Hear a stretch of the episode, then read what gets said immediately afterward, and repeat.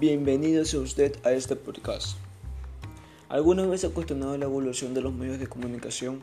Pues bueno, en este espacio hablaremos de este tema en particular. Todo ser tiene y siente la necesidad de comunicarse y ser comunicado. Desde tiempos arcaicos, el hombre se ha afrontado con la cuestión de destruir distancias en la comunicación y para aquello, resolverlo, empezó a utilizar sus propios medios. Los principales que conocemos son el periódico, los libros, el teléfono, la radio, la televisión e Internet. Ahora, para conseguir la función de los medios de comunicación y generalidad, necesitamos familiarizarnos con su historia. La primera etapa de la comunicación, creíblemente, la era de los signos y las señales, mismo que se desarrolló en los inicios de la prehistoria. Los antropólogos opinan que el hombre prehistórico entró en la era del habla y del lenguaje alrededor de 40.000 años atrás. Para los primeros humanos, el lenguaje ya era de uso común. Hace 5.000 años se produjo la transformación hacia la era de la escritura, la que se constituyó un progreso humano. El nacimiento del libro extendió las posibilidades de la comunicación y la difusión de la lectura y de la escritura. Ya en el siglo XVI las imprentas producían miles de libros en diversos idiomas. En el siglo XVII la publicación de periódicos era común en varios países de Europa Occidental y se generalizó extendiéndose luego de las colonias americanas. En el siglo XIX se había aportado los primeros medios de comunicación instantáneos.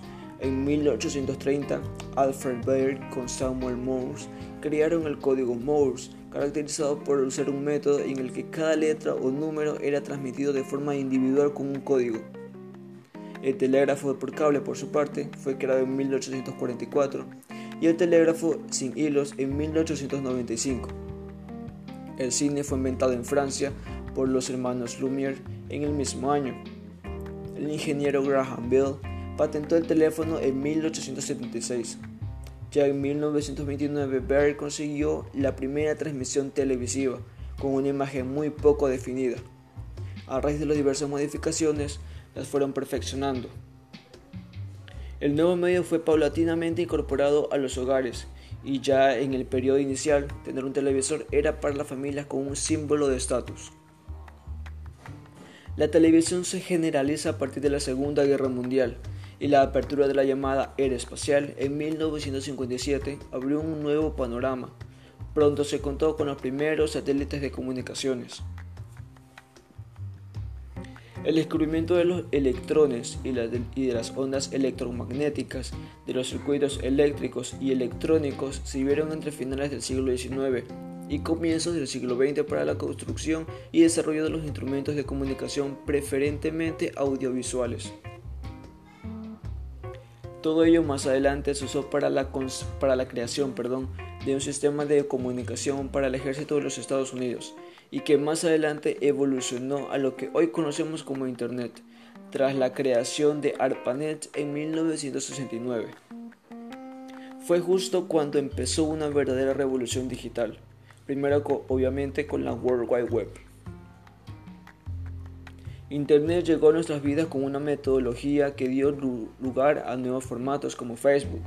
YouTube apareció un año después, en 2005, atrayendo el formato video con un sistema comunicativo visual y más llamativo.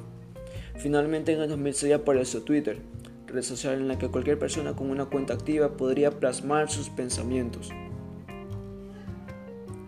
Desde las cavernas hemos utilizado cualquier herramienta que se encontraba en nuestro alrededor para crear sistemas comunicativos. La comunicación ha evolucionado a pasos agigantados. Desde las pinturas rupestres, nuestra forma de transmitir mensaje ha pasado por diversos formatos hasta llegar a la revolución digital. La capacidad que tenemos hoy para hacer llegar nuestro mensaje a larga distancia en forma instantánea, transmitiendo casi simultáneamente datos e informaciones, nos es tan familiar hasta cuando actuamos con indiferencia ante ellos. Este ha sido nuestro podcast del día de hoy. Muchas gracias por escucharlo.